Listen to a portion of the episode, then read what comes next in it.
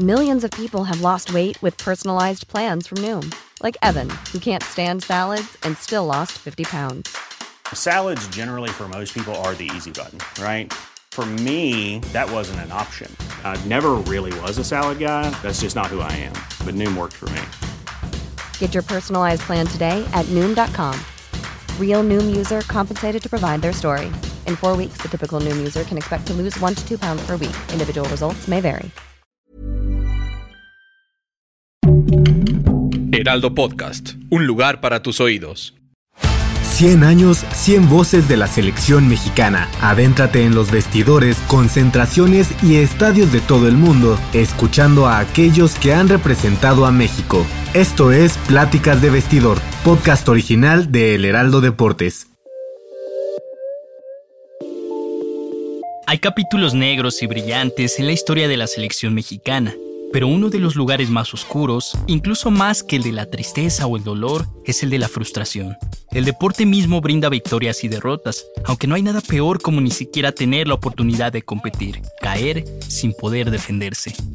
Eso fue lo que sufrió el tricolor en al menos cinco ocasiones, cuando no pudo disputar la Copa del Mundo. Sin embargo, ninguna de ellas tan humillante como la ausencia en el Mundial de Italia 1990 cuando México fue castigado por el capítulo tenebroso de los cachirules. Era 1989 cuando el periodista Antonio Moreno, con la ayuda de su compañero Alfredo Ruiz, encontró una anomalía tan grande como una trampa. La selección juvenil de fútbol compitió en el Mundial Sub-20 con jugadores que rebasaban la edad. El escándalo no se quedó solo en la región de la CONCACAF, sino que llegó a los altos mandos de la FIFA, donde se tomó la consideración de expulsar a México de toda competencia internacional regida por la máxima autoridad del balompié vergüenza que nadie quisiera sentir.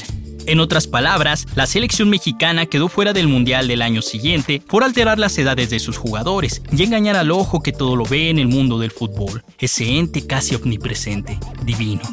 La federación da un anuario a los periodistas en el 88, en abril, en donde la, federación presume, no había redes sociales, que en ese anuario estaban estadísticas, fechas, edades, nacimiento de jugadores, fotografías. Y lo único que hice yo fue revisar ese anuario y darme cuenta que la propia federación nos estaba dando los datos con los cuales se balconeaba, porque decía, Aurelio Rivera, jugador del Puebla, tiene 23 años pero estaba compitiendo en un Mundial Sub-19. José Luis Mata del Atlas tiene 21 y como también estaba en la Sub-19. Y Gerardo Jiménez, o sea, la federación nos daba datos en su anuario de jugadores que estaban en ese momento en una selección con Francisco Avilán en Guatemala compitiendo en un premundial. y yo decía, ¿cómo una federación nos dio el dato? O sea, se estaba balconeando. Publico eso yo en una columna en el diario Ovaciones. Cuando la publico, no había redes, entonces sacamos una nota y hasta uno o dos días después venía la repercusión. Y eso creció, creció. La federación no pudo comprobar por qué había dicho eso, o más bien se, se hace en el harakiri porque queda muy claro que habían hecho una trampa. El entonces presidente de la Federación, Rafael del Castillo, que era muy buen amigo del entonces presidente de FIFA, Joao Belange, dice, yo voy a ir a FIFA y voy a aclararlo y nos van a perdonar. ¿Y cuál? En lugar de dos años a la selección juvenil, fue dos años a todas las selecciones. Y ese castigo impidió a México ir al Mundial de Italia y la expulsión de más de 10 directivos.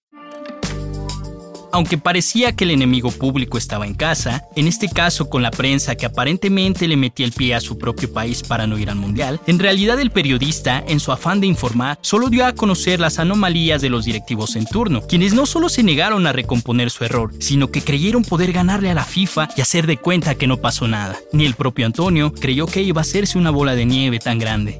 Cuando yo digo, ¿cómo la federación nos da este anuario? Dije, van a presentar una prueba. ¿Saben qué? Está mal el anuario, la verdad es que los jugadores sí tienen la edad. No, la federación como que un alarde de soberbia, de no pasa nada, si hay problemas lo arreglamos. Pero bueno, yo me han preguntado mucho, ¿te dabas cuenta lo que podías causar? No, no es que fuera yo a causar el, castigo a México, o sea, yo no cometí la anomalía, yo te diría que yo publiqué algo que detecté, oye, qué tremendo error, como el anuario dice estas edades, pero bueno, la verdad es que la bola de nieve fue creciendo hasta donde llegó.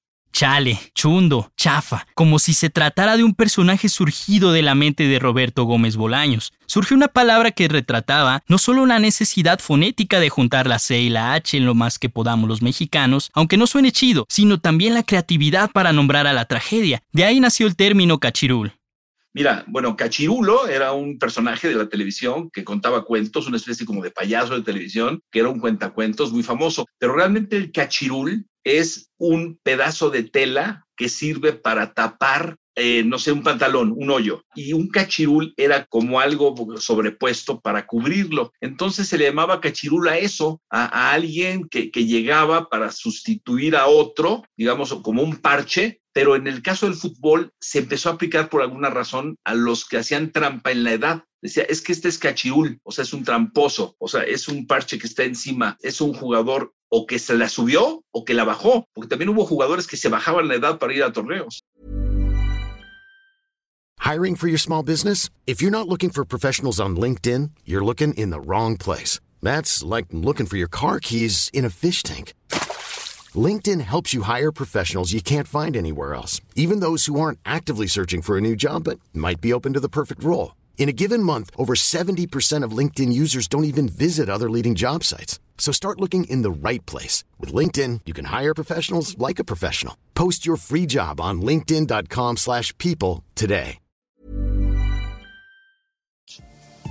Y a pesar de que a poco les gusta recordar ese amargo episodio, hay otros tantos que buscan el rayo de luz en la oscuridad, y en este caso, ese fue el punto de inflexión para erradicar la trampa, que a la postre trajo importantes logros en selecciones juveniles y mayor vigilancia sobre ese tema. Después de todo, México ha tenido grandes momentos en la historia de su representación nacional, jugadores, equipos, momentos y sí, también en su relación con quienes son testigos del acontecer diario para transmitir las buenas y las malas del tricolor a la afición, los periodistas. Antonio Moreno recuerda dos figuras de la delantera nacional en dos pasajes entrañables que marcan incluso su evolución, de un aficionado recalcitrante al fútbol y el de un profesional de la comunicación que sigue de cerca al equipo nacional. El primero de ellos lo anota casi de chiripa Enrique Borja, que en sus tiempos con el América le hizo el día a un pequeño fan que le idolatraba. Y dabas vuelta en Tlalpan, por esa avenida larga, de Calle del Toro, todo el mundo sabía que tenían que bajar la velocidad de sus carros los jugadores Reynoso, Borja, Cornero, todos ellos, Puente, los de aquella época de los 70 para dar la vuelta en esa avenida. Yo dije, yo me voy a parar aquí, porque cuando él tiene que bajar la velocidad para dar la vuelta, me puede ver dicho y hecho. O sea, llego con mi álbum, iba con un amigo mío que me tomó la foto, además, o sea, no, no tengo el, recuerdo, la foto, subiéndome al carro de Enrique, porque digo, Enrique, te traigo un álbum que te hice yo y todo, y quería ver si, si me lo puedes firmar, súbete. No, hombre, me sube a su Mustang, digo, no sé ni quién era yo, y me metió al entrenamiento y dentro del entrenamiento, pues ya me tomé más fotos, me firmó el álbum, platiqué con él, y había una revista semanal que se llamaba Fibra América. Cada semana salía el Fibra América con los Juegos de la América. Mi sorpresa es que a la semana siguiente sale mi foto con Borja en el Fibra América. Entonces, bueno, estaba yo rayado.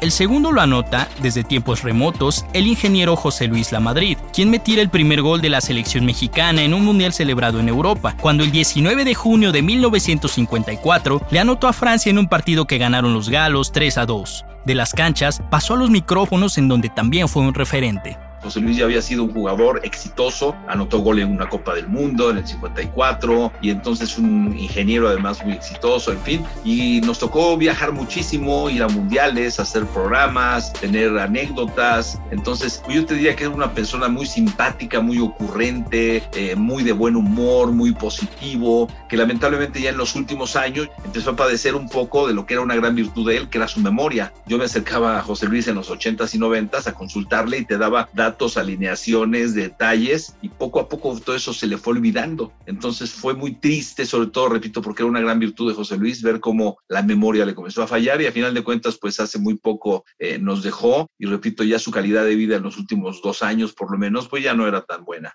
México iba a los mundiales, digo, fue al 30, invitado, no, no, no se calificaba, viajó a Uruguay en barco, y luego el 34 viajó a, Roma para el de Italia, pero nos elimina Estados Unidos, entonces luego al del 50 después de la guerra sí fuimos, 50, 54, 58, etcétera, pero no se conseguían victorias, entonces me parece que el primer punto se consigue para México hasta el 58, un, punto contra el país de Gales, luego el primer triunfo hasta el 62 en Chile. Entonces el gol de José Luis lamentablemente en ese partido contra Francia, Raymond Copa, este, nos echó a perder la posibilidad de que hubiéramos tenido este, nuestro primer punto.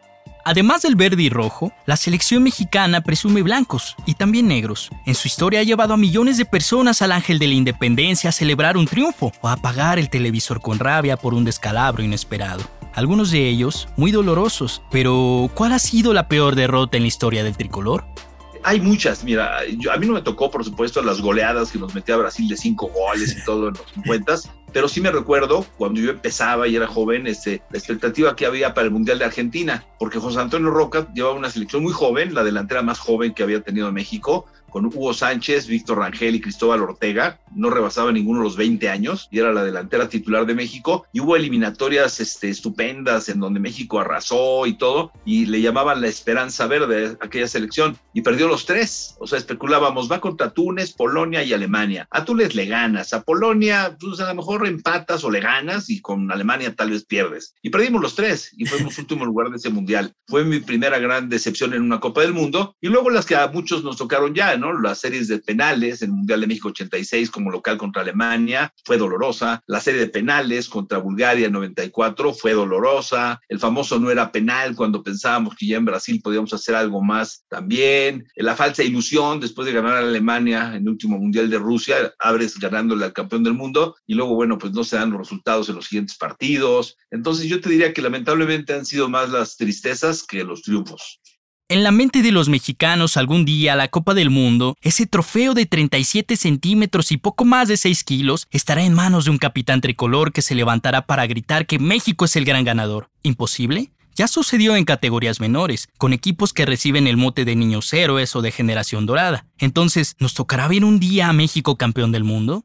Pues mira, ya vimos a las selecciones juveniles de México levantar Copas del Mundo, ¿no? La de Chucho y a la de Raúl, o sea que son selecciones, pero finalmente fueron mundiales con categoría, uno de ellos en casa, el de Raúl Gutiérrez 2011, la de Chucho no, la de Chucho fue en Perú, aquella final contra Brasil, pero ya vimos a México ganar medalla de oro en Londres, en Juegos Olímpicos, o sea, a mi generación le tocó que te dijera, pues México ha ido a todos los mundiales y Carvajal ha ido a cinco y todo, pero no trascendíamos. Y sin embargo, yo te diría que en los últimos años, 25, 30 años, ir a Copas América y jugar finales, ganar la medalla de oro olímpica, ganar los mundiales juveniles, pues me alienta a pensar que algún día pudiera yo verlo. Pero mira, yo ya tengo 60 y si me pongo a ver el siguiente mundial del año entrante en Qatar y luego en cinco años el de México, Canadá, Estados Unidos y luego el siguiente, no sé si en el 30 se lo den por cuestión romántica Uruguay o compartido a alguien, no lo sé, pues a mí se me va acabando ya el tiempo y a mí se me hace que sería un gran sueño pensar que la mayor gane un mundial, pero creo que no hay la base para pensarlo objetivamente, que te diga yo hay un trabajo que se ha venido continuando, no, aquí vamos de escalón por escalón Habrá que esperar a que el imaginario se haga palpable o que la realidad empape a la selección mexicana de más buenas que malas, de más alegrías que bochornosos episodios. Si quieres saber más sobre la selección mexicana, disfruta de este podcast semanal y visita www.heraldodeportes.com.mx. Pláticas de vestidor es una producción de El Heraldo Deportes. Guión y locución David Ramos. Producción Eric Medina y José Luis Ramírez. Diseño de audio Rodrigo Traconis.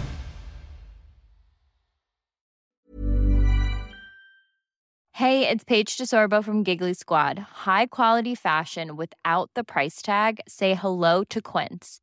I'm snagging high-end essentials like cozy cashmere sweaters, sleek leather jackets, fine jewelry, and so much more. With Quince being 50 to 80% less than similar brands and they partner with factories that prioritize safe ethical and responsible manufacturing i love that luxury quality within reach. Go to quince.com slash style to get free shipping and 365 day returns on your next order. quince.com slash style